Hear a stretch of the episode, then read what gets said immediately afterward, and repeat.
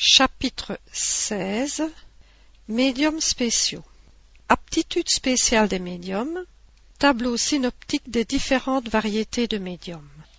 185 Outre les catégories de médiums que nous venons d'énumérer, la médiumnité présente une variété infinie de nuances qui constituent ce qu'on appelle les médiums spéciaux et qui tiennent à des aptitudes particulières non encore définies abstraction faite des qualités et des connaissances de l'esprit qui se manifestent. La nature des communications est toujours relative à la nature de l'esprit, et porte le cachet de son élévation ou de son infériorité, de son savoir ou de son ignorance, mais à mérite égal. Au point de vue hiérarchique, il y a incontestablement chez lui une propension à s'occuper d'une chose plutôt que d'une autre. Les esprits frappeurs, par exemple, ne sortent guère des manifestations physiques, et parmi ceux qui donnent des manifestations intelligentes, il y a des esprits poètes, musiciens, dessinateurs, moralistes, savants, médecins, etc. Nous parlons des esprits d'un ordre moyen, car, arrivés à un certain degré, les aptitudes se confondent dans l'unité de la perfection. Mais à côté de l'aptitude de l'esprit, il y a celle du médium, qui est pour lui un instrument plus ou moins commode, plus ou moins flexible, et dans lequel il découvre des qualités particulières que nous ne pouvons apprécier. Prenons une comparaison. Un musicien très habile a sous la main plusieurs violons qui, pour le vulgaire, seront tous de bons instruments, mais entre lesquels l'artiste consommer fait une grande différence. Il y saisit des nuances d'une extrême délicatesse qui lui feront choisir les uns et rejeter les autres, nuances qu'il comprend par intuition plutôt qu'il ne peut les définir. Il en est de même à l'égard des médiums. À qualité égale, dans les puissances médianémiques, l'esprit donnera la préférence à l'un ou à l'autre selon le genre de communication qu'il veut faire. Ainsi, par exemple, on voit des personnes écrire comme médium d'admirable poésie, quoique, dans les conditions ordinaires, elle n'ait jamais pu ou su faire deux vers. D'autres, au contraire, qui sont poètes et qui, comme médiums, n'ont jamais pu écrire que des proses, malgré leur désir. Il en est de même du dessin, de la musique, etc. Il y en a qui, sans avoir par eux-mêmes des connaissances scientifiques, ont une aptitude plus particulière pour recevoir des communications savantes. D'autres sont pour les études historiques, d'autres servent plus aisément d'interprètes aux esprits moralistes. En un mot, quelle que soit la flexibilité du médium, les communications qu'il reçoit avec le plus de facilité ont généralement un cachet spécial. Il en est même qui ne sortent pas d'un certain cercle d'idées, et quand ils s'en écartent, ils n'ont que des communications incomplètes, laconiques et souvent fausses. En dehors des causes d'aptitude, les esprits se communiquent encore plus ou moins volontiers par tel ou tel intermédiaire, selon leur sympathie. Ainsi, toute chose égale d'ailleurs, le même esprit sera beaucoup plus explicite avec certains médiums uniquement parce qu'ils lui conviennent mieux. 186. On serait donc dans l'erreur si, par cela seul qu'on a sous la main un bon médium, utile même l'écriture la plus facile, on pensait obtenir par lui de bonnes communications en tout genre. La première condition est sans contredit de s'assurer de la source d'où elle émane, c'est-à-dire des qualités de l'esprit qui les transmet mais il n'est pas moins nécessaire d'avoir égard aux qualités de l'instrument que l'on donne à l'esprit. Il faut donc étudier la nature du médium comme on étudie la nature de l'esprit, car ce sont là les deux éléments essentiels pour obtenir un résultat satisfaisant. Il en est un troisième qui joue un rôle également important. C'est l'intention, la pensée intime, le sentiment plus ou moins louable de celui qui interroge. Et cela se conçoit. Pour qu'une communication soit bonne, il faut qu'elle émane d'un esprit bon.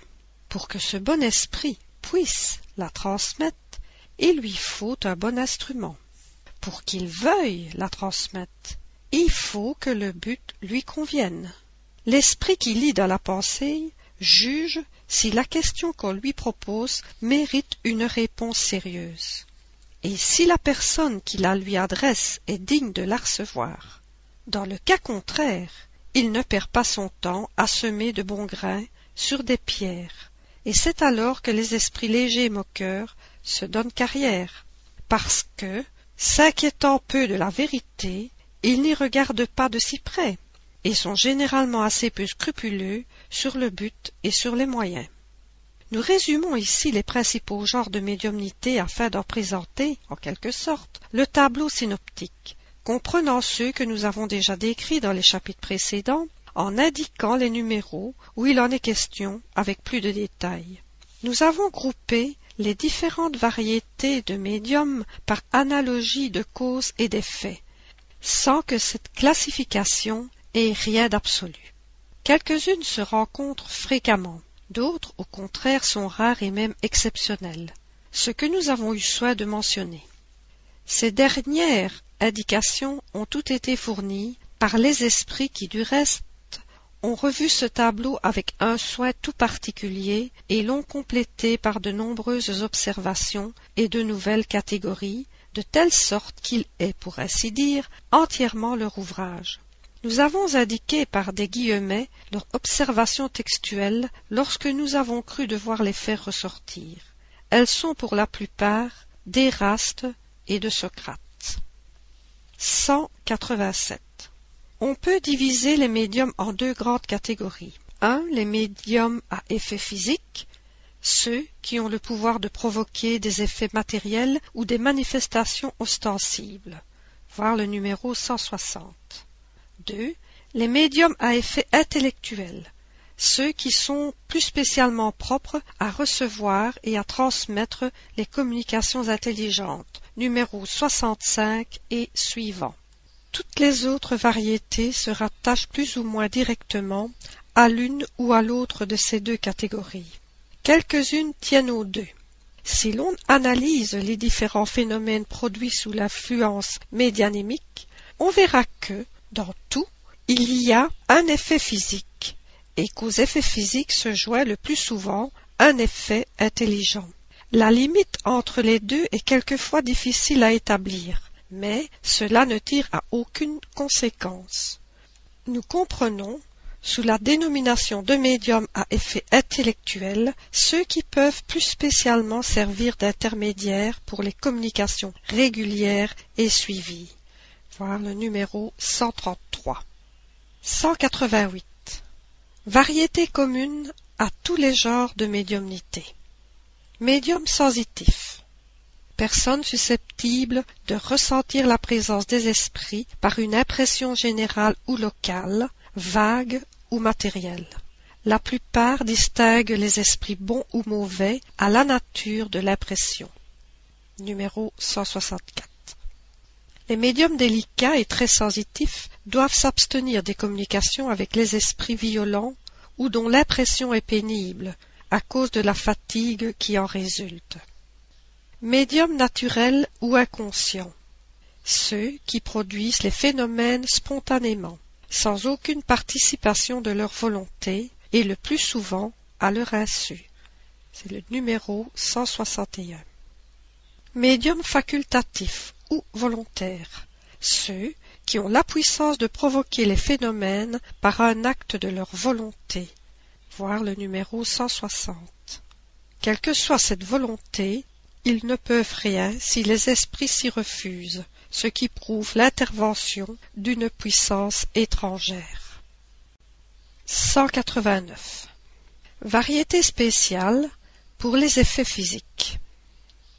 Médium ceux par l'influence desquels se produisent les bruits et les coups frappés. Variété très commune, avec ou sans la volonté. Médium moteur. Ceux qui produisent le mouvement des corps inertes. Très commun. Voir le numéro 61. Médium à translation et à suspension ceux qui produisent la translation aérienne et la suspension des corps inertes dans l'espace sans point d'appui. Il en est qui peuvent s'élever eux-mêmes, plus ou moins rares, selon le développement du phénomène, très rares dans le dernier cas, voire du numéro 75 et suivant et le numéro 80. Médium à effets musicaux. Il provoque le jeu de certains instruments sans contact, très rares, voir le numéro 74, question 24. Médium à apparition. Ceux qui peuvent provoquer les apparitions fluidiques ou tangibles, visibles pour les assistants. Très exceptionnel. Numéro 100, question 27, numéro 104. Médium à apport. Ceux qui peuvent servir d'auxiliaire aux esprits pour l'apport d'objets matériels. Variété des médiums moteurs et à translation. Exceptionnel. Numéro 96. Médium nocturne. Ceux qui n'obtiennent certains effets physiques que dans l'obscurité. Voici la réponse d'un esprit à la question de savoir si l'on peut considérer ces médiums comme formant une variété. Réponse. On peut certainement en faire une spécialité, mais ce phénomène tient plutôt à des conditions ambiantes qu'à la nature du médium ou des esprits. Je dois ajouter que quelques-uns échappent à cette influence du milieu, et que la plupart des médiums nocturnes pourraient arriver, par l'exercice, à agir aussi bien à la lumière que dans l'obscurité. Cette variété de médiums est peu nombreuse. Et, il faut bien le dire, à la faveur de cette condition qui laisse toute liberté dans l'emploi des trucs, de la ventriloquie et des tuyaux acoustiques, des charlatans ont trop souvent abusé de la crédulité en se faisant passer pour médiums afin de récolter des écus. Mais qu'importe. Les jongleurs en chambre, comme les jongleurs de place publique, seront cruellement démasqués et les esprits leur prouveront qu'il ne fait pas bon s'immiscer dans leurs œuvres. Oui, je le répète, certains charlatans recevront sur les doigts d'une façon assez rude pour les dégoûter du métier de faux médium. Du reste, tout cela n'aura qu'un temps.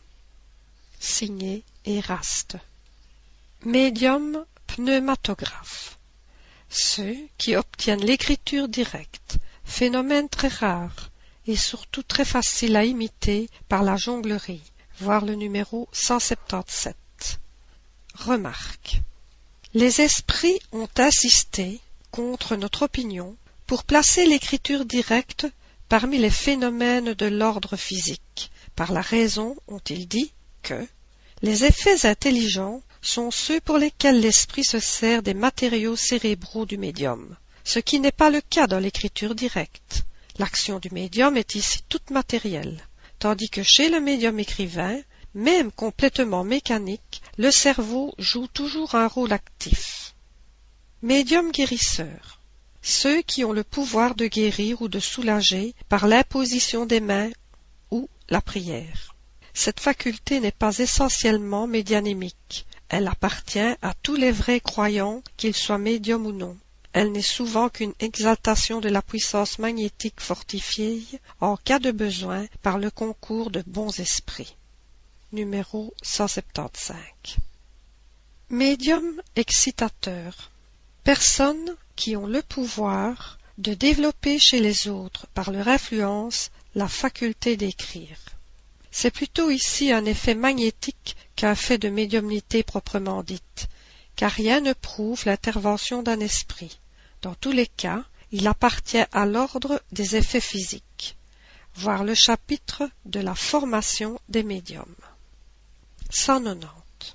Médiums spéciaux pour les effets intellectuels, aptitudes diverses. Médiums auditifs. Ceux qui entendent les esprits assez communs. Voir numéro 165. Il y en a beaucoup qui se figurent entendre ce qui n'est que dans leur imagination. Médiums parlants. Ceux qui parlent sous l'influence des esprits. Assez communs.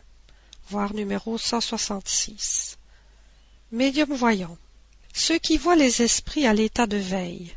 La vue accidentelle et fortuite d'un esprit dans une circonstance particulière est assez fréquente. Mais la vue habituelle ou facultative des esprits sans distinction est exceptionnelle. Voir le numéro 167. C'est une aptitude à laquelle s'oppose l'état actuel des organes. C'est pourquoi il est utile de ne pas toujours croire sur parole ceux qui disent voir les esprits. Médium inspiré. Ceux auxquels des pensées sont suggérées par les esprits, le plus souvent à leur insu, soit pour les actes ordinaires de la vie, soit pour les grands travaux de l'intelligence. Voir le numéro 182. Médium à pressentiment. Personnes qui, dans certaines circonstances, ont une vague intuition des choses futures, vulgaires. Voir le numéro 184. Médium prophétique. Variété des médiums inspirés ou à pressentiment. Ils reçoivent, avec la permission de Dieu et avec plus de précision que les médiums à pressentiment, la révélation des choses futures d'un intérêt général et qu'ils sont chargés de faire connaître aux hommes pour leur instruction. S'il y a de vrais prophètes, il y en a plus encore de faux, et qui prennent les rêves de leur imagination pour des révélations, quand ce ne sont pas des fourbes qui se font passer pour tels par ambition. Entre parenthèses, voir au livre des esprits, numéro 624, caractère du vrai prophète. Fermez la parenthèse. Médium somnambule. Ceux qui, dans l'état de somnambulisme, sont assistés par des esprits. Voir le numéro 172. Médium extatique. Ceux qui, dans l'état d'extase, reçoivent des révélations de la part des esprits. Beaucoup d'extatiques sont le jouet de leur propre imagination et des esprits trompeurs qui profitent de leur exaltation. Ceux qui méritent une entière confiance sont très rares. Médium peintre et dessinateur. Ceux qui peignent ou dessinent sous l'influence des esprits. Nous parlons de ceux qui obtiennent des choses sérieuses, car on ne saurait donner ce nom à certains médiums auxquels des esprits moqueurs font faire des choses grotesques que désavouerait le dernier écolier.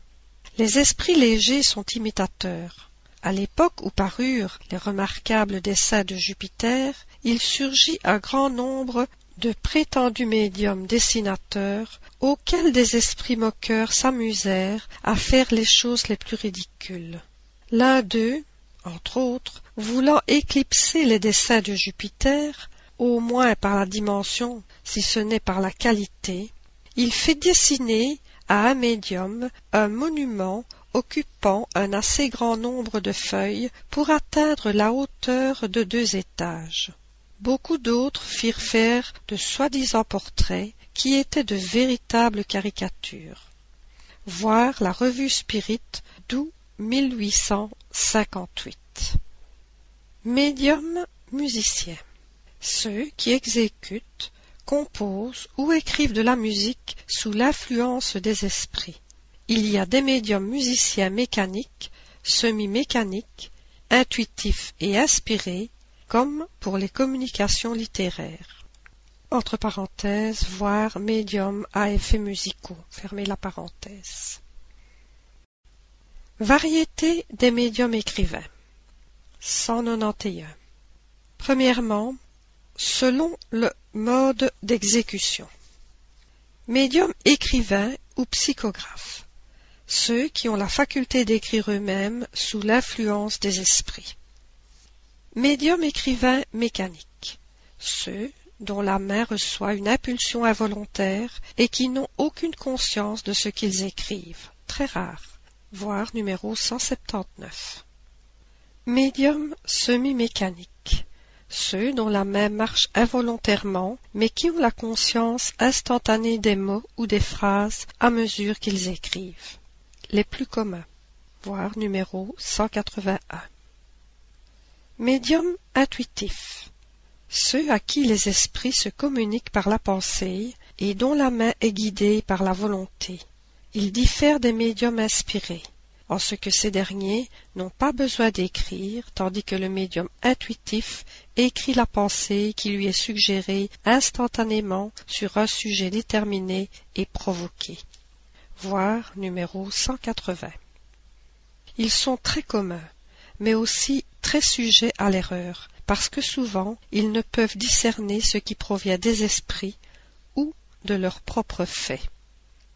Médium polygraphe ceux dont l'écriture change avec l'esprit, qui se communiquent, ou qui sont aptes à reproduire l'écriture que l'esprit avait de son vivant. Le premier cas est très ordinaire. Le second, celui de l'identité de l'écriture, est plus rare. Voir numéro 219. Médium polyglotte. Ceux qui ont la faculté de parler ou d'écrire dans des langues qui leur sont étrangères. Très rare. Médium illettré. Ceux qui écrivent comme médium sans savoir ni lire ni écrire dans l'état ordinaire. Plus rare que les précédents. Il y a une plus grande difficulté matérielle à vaincre. 192. Deuxièmement, selon le développement de la faculté. Médium novice. Ceux dont les facultés ne sont point encore complètement développées et qui manquent de l'expérience nécessaire. Médium improductif, ceux qui ne parviennent à obtenir que des choses insignifiantes, des monosyllabes, des traits ou des lettres sans suite. Entre parenthèses, voir le chapitre de la formation des médiums. Fermez la parenthèse. Médium fait ou formé? Ce sont ceux dont les facultés médianémiques sont complètement développées, qui transmettent les communications qu'ils reçoivent avec facilité, promptitude et sans hésitation. On conçoit que ce résultat ne peut s'obtenir que par l'habitude, tandis que, chez les médiums novices, les communications sont lentes et difficiles. Médiums laconiques. Ceux dont les communications, quoique faciles, sont brèves et sans développement. Médium explicite. Les communications qu'ils obtiennent ont toute l'ampleur et toute l'étendue que l'on peut attendre d'un écrivain consommé. Cette aptitude tient à l'expansion et à la facilité de combinaison des fluides. Les esprits les recherchent pour traiter les sujets qui comportent de grands développements. Médium expérimenté. La facilité d'exécution est une affaire d'habitude qui s'acquiert souvent en peu de temps tandis que l'expérience est le résultat d'une étude sérieuse de toutes les difficultés qui se présentent dans la pratique du spiritisme. L'expérience donne aux médiums le tact nécessaire pour apprécier la nature des esprits qui se manifestent. Juger leur qualité, bonne ou mauvaise, par les signes les plus minutieux, discerner la fourberie des esprits trompeurs qui s'abritent sous les apparences de la vérité on comprend facilement l'importance de cette qualité, sans laquelle toutes les autres sont sans utilité réelle. Le mal est que beaucoup de médiums confondent l'expérience, fruit de l'étude, avec l'aptitude, produit de l'organisation. Ils se croient passer maîtres parce qu'ils écrivent facilement. Ils répudient tout conseil et deviennent la proie des esprits menteurs et hypocrites qui les captent en flattant leur orgueil entre parenthèses, voir ci-après le chapitre de l'obsession. Fermez la parenthèse. Médium flexible. Ceux dont la faculté se prête plus facilement aux divers genres de communication et par lesquels tous les esprits, ou à peu près, peuvent se manifester spontanément ou par évocation. Cette variété de médiums se rapproche beaucoup des médiums sensitifs. Médium exclusif ceux par lesquels un esprit se manifeste de préférence, et même à l'exclusion de tout autre, et répond pour ceux que l'on appelle par l'entremise du médium. Cela tient toujours à un défaut de flexibilité. Quand l'esprit est bon, il peut s'attacher au médium par sympathie et dans un but louable. Quand il est mauvais, c'est toujours en vue de mettre le médium sous sa dépendance. C'est plutôt un défaut qu'une qualité, et très voisin de l'obsession. Entre parenthèses, voyez le chapitre de l'obsession. Fermez la parenthèse. Médium à évocation. Les médiums flexibles sont naturellement les plus propres à ce genre de communication et aux questions de détail qu'on peut adresser aux esprits. Il y a sous ce rapport des médiums tout à fait spéciaux. Leurs réponses se renferment presque toujours dans un cadre restreint, incompatible avec le développement des sujets généraux. Médium à dictée spontanée. Ils reçoivent de préférence des communications spontanées de la part d'esprits qui se présentent sans être appelés. Lorsque cette faculté est spéciale chez un médium, il est difficile, quelquefois même impossible, de faire par lui une évocation. Cependant, ils sont mieux outillés que ceux de la nuance précédente. Comprenez que l'outillage s'entend ici des matériaux cérébraux, car il faut souvent, je dirais même toujours, une plus grande somme d'intelligence pour les dictées spontanées que pour les évocations. Entendez ici par dictée spontanée celle qui mérite véritablement ce nom, et non pas quelques phrases incomplètes ou quelques pensées banales qui se retrouvent dans tous les casiers humains. 193. Troisièmement, selon le genre et la spécialité des communications. Médium versificateur. Ils obtiennent plus facilement que d'autres des communications versifiées, assez communs pour les mauvais vers, très rares pour les bons. Médium poétique. Sans obtenir de vers, les communications qu'ils reçoivent ont quelque chose de vaporeux, de sentimental, Rien n'y sent la rudesse. Ils sont plus que d'autres propres à l'expression des sentiments tendres et affectueux. Tout y est vague, et il serait inutile de leur demander rien de précis. Très commun. Médium positif. Leurs communications ont, en général, un caractère de netteté et de précision qui se prête volontiers aux détails circonstanciés, aux renseignements exacts. Assez rare. Médium littéraire. Ils n'ont ni le vague des médiums poétiques, ni le terre-à-terre des médiums positifs. Mais ils dissertent avec sagacité, et leur style est correct, élégant, et souvent d'une remarquable éloquence. Médium incorrect.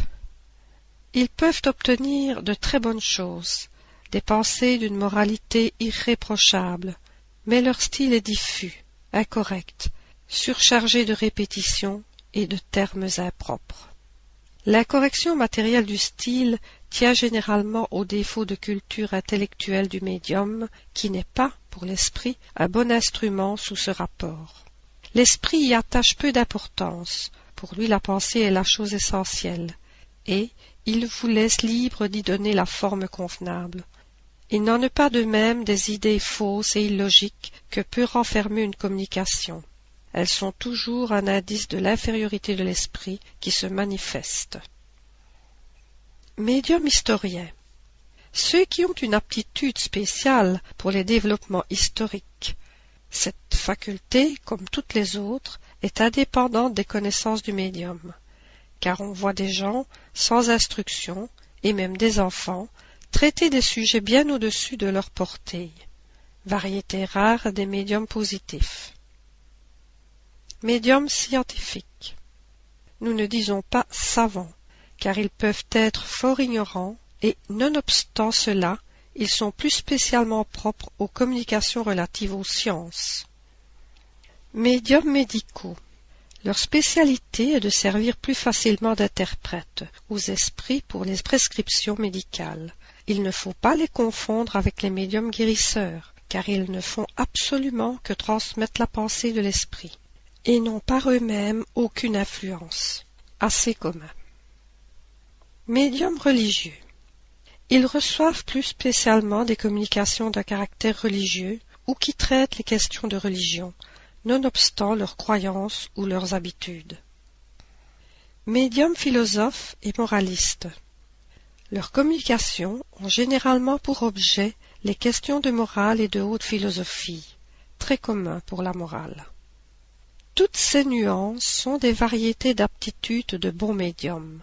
Quant à ceux qui ont une aptitude spéciale pour certaines communications scientifiques, historiques, médicales ou autres, au-dessus de leur portée actuelle, soyez persuadés qu'ils ont possédé ces connaissances dans une autre existence, et qu'elles sont restées chez eux à l'état latent.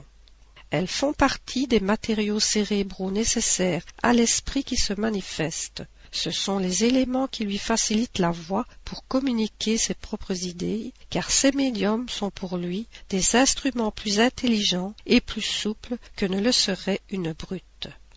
Signé Eraste. Médium à communication triviale et ordurière. Ces mots indiquent le genre de communication que certains médiums reçoivent d'habitude et la nature des esprits qui les font. Quiconque a étudié le monde spirit à tous les degrés de l'échelle sait qu'il y en a dont la perversité égale celle des hommes les plus dépravés, et qui se complaisent à exprimer leurs pensées dans les termes les plus grossiers. D'autres, moins abjects, se contentent d'expressions triviales.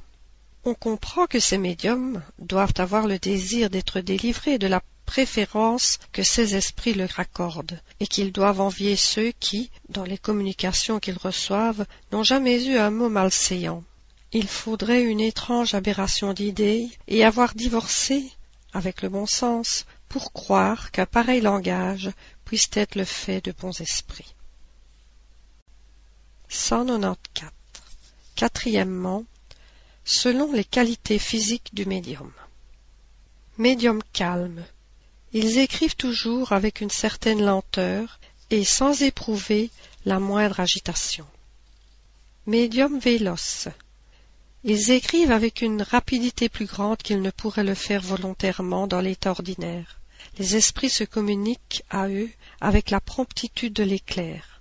On dirait qu'il y a en eux une surabondance de fluide qui leur permet de s'identifier instantanément avec l'esprit. Cette qualité a quelquefois son inconvénient c'est que la rapidité de l'écriture rend celle-ci très difficile à lire pour tout autre que pour le médium. Elle est même très fatigante parce qu'elle dépense trop de fluide inutilement. Médium convulsif. Ils sont dans un état de surexcitation presque fébrile. Leurs mains et quelquefois toute leur personne est agitée d'un tremblement qu'ils ne peuvent maîtriser. La cause première en est sans doute dans l'organisation mais elle dépend beaucoup aussi de la nature des esprits qui se communiquent à eux. Les esprits bons et bienveillants font toujours une impression douce et agréable. Les mauvais, au contraire, en font une pénible. Il faut que ces médiums ne se servent que rarement de leurs facultés médianémiques, dont l'usage trop fréquent pourrait affecter le système nerveux. Voir chapitre de l'identité, distinction des bons et des mauvais esprits. Fermez la parenthèse. 195. Cinquièmement, selon les qualités morales du médium. Nous les mentionnons sommairement pour mémoire et pour compléter le tableau, attendu qu'elles seront développées ci-après dans les chapitres spéciaux de l'influence morale des médiums, de l'obsession, de l'identité des esprits et autres sur lesquels nous appelons une attention particulière. On y verra l'influence que les qualités et les travers des médiums peuvent exercer sur la sûreté des communications et quels sont ceux que l'on peut avec raison considérer comme médiums imparfaits ou bons médiums. 196. Médium imparfait. Médium obsédé ceux qui ne peuvent se débarrasser d'esprits importuns et trompeurs, mais ne s'abusent pas. Médiums fascinés, ceux qui sont abusés par des esprits trompeurs et se font illusion sur la nature des communications qu'ils reçoivent. Médiums subjugués, ceux qui subissent une domination morale et souvent matérielle de la part de mauvais esprits. Médiums légers, ceux qui ne prennent point leurs facultés au sérieux et ne s'en servent que comme amusement ou pour des choses futiles. Médiums indifférents, ceux qui ne tirent aucun profit moral des instructions qu'ils reçoivent et ne modifient en rien leur conduite et leur habitude. Médiums présomptueux, ceux qui ont la prétention d'être seuls en rapport avec des esprits supérieurs. Ils croient à leur infaillibilité et regardent comme inférieur et erroné tout ce qui ne vient pas d'eux. Médiums orgueilleux.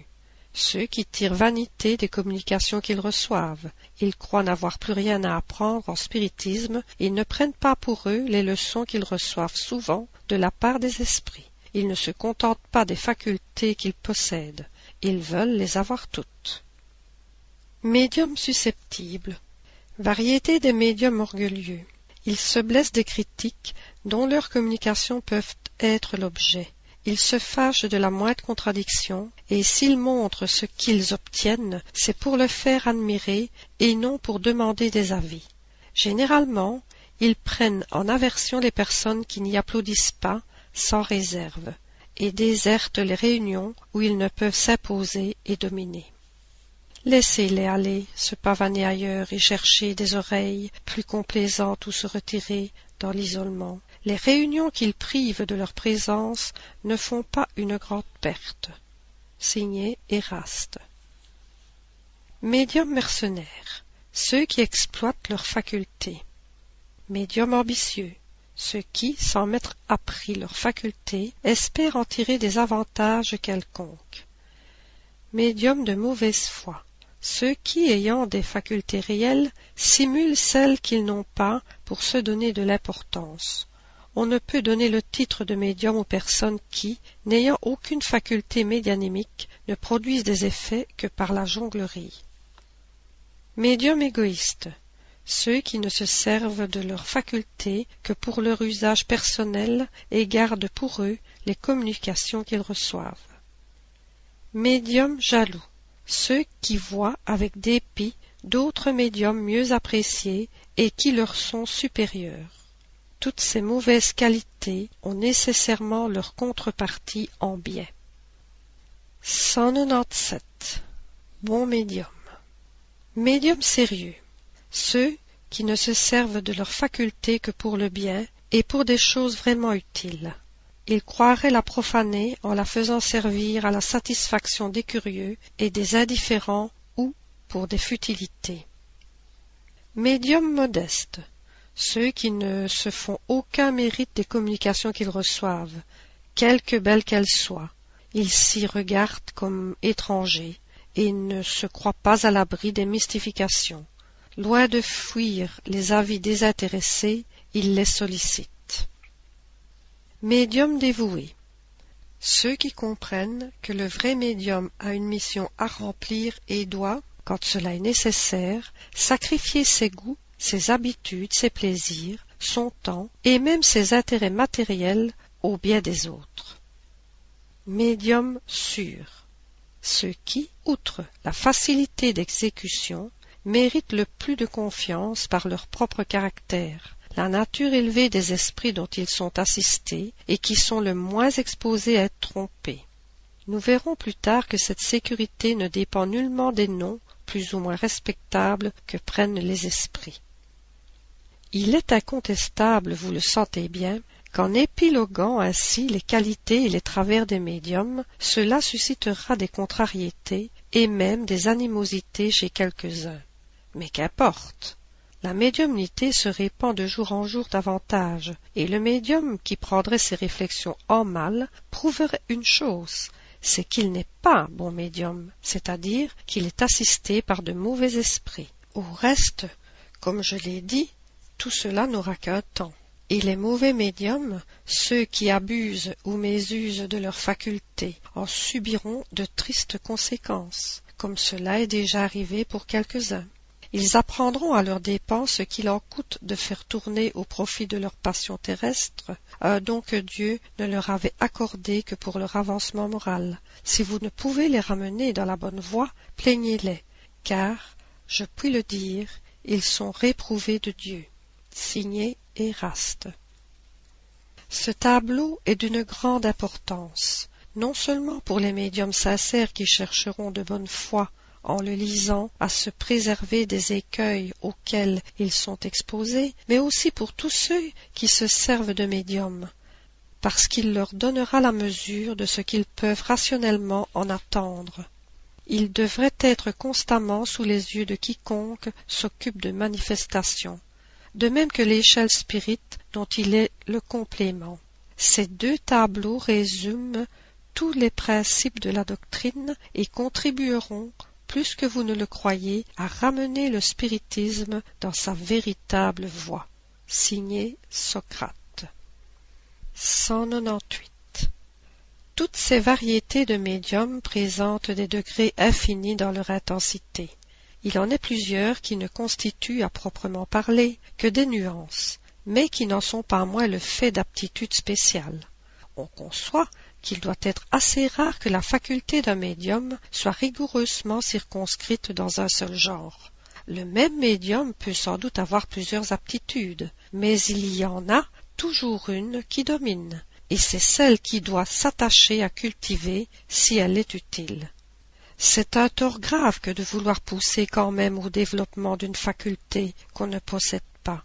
Il faut cultiver toutes celles dont on reconnaît le germe en soi, mais poursuivre les autres, c'est d'abord perdre son temps, et en second lieu, perdre peut-être, affaiblir pour sûr, celle dont on est doué. Lorsque le principe, le germe d'une faculté existe, elle se manifeste toujours par des signes non équivoques. En se renfermant dans sa spécialité, le médium peut exceller et obtenir de grandes et belles choses. En s'occupant de tout, il n'obtiendra rien de bien. Remarquez en passant que le désir d'étendre indéfiniment le cercle de ses facultés est une prétention orgueilleuse que les esprits ne laissent jamais impunie. Les bons abandonnent toujours le présomptueux qui devient ainsi le jouet des esprits menteurs. Il n'est malheureusement pas rare de voir des médiums ne pas se contenter des dons qu'ils ont reçus, et aspirer par amour-propre ou ambition à posséder des facultés exceptionnelles propres à les faire remarquer. Cette prétention leur ôte la qualité la plus précieuse, celle de médium sûr. Signé Socrate. 199. L'étude de la spécialité des médiums est nécessaire, non seulement pour ceux-ci, mais encore pour l'évocateur. Selon la nature de l'esprit que l'on désire appeler et les questions que l'on veut adresser, il convient de choisir le médium le plus apte à la chose. S'adresser au premier venu, c'est s'exposer à des réponses incomplètes ou erronées. Prenons une comparaison dans les faits usuels. On ne confiera pas une rédaction, même une simple copie, au premier venu, parce qu'il sait écrire. Un musicien veut faire exécuter un morceau de chant de sa composition. Il a à sa disposition plusieurs chanteurs, tous habiles. Cependant, il ne les prendra pas au hasard. Il choisira pour son interprète celui dont la voix, l'expression, toutes les qualités en un mot répondent le mieux à la nature du morceau. Les esprits font de même à l'égard des médiums et nous devons faire comme les esprits. Il est en outre à remarquer que les nuances que présente la médiumnité et auxquelles on pourrait encore en ajouter d'autres ne sont pas toujours en rapport avec le caractère du médium. Ainsi, par exemple, un médium naturellement gai et jovial peut avoir habituellement des communications graves, même sévères, et vice-versa. C'est encore une preuve évidente qu'il agit sous l'impulsion d'une influence étrangère. Nous reviendrons sur ce sujet dans le chapitre qui traite de l'influence morale du médium.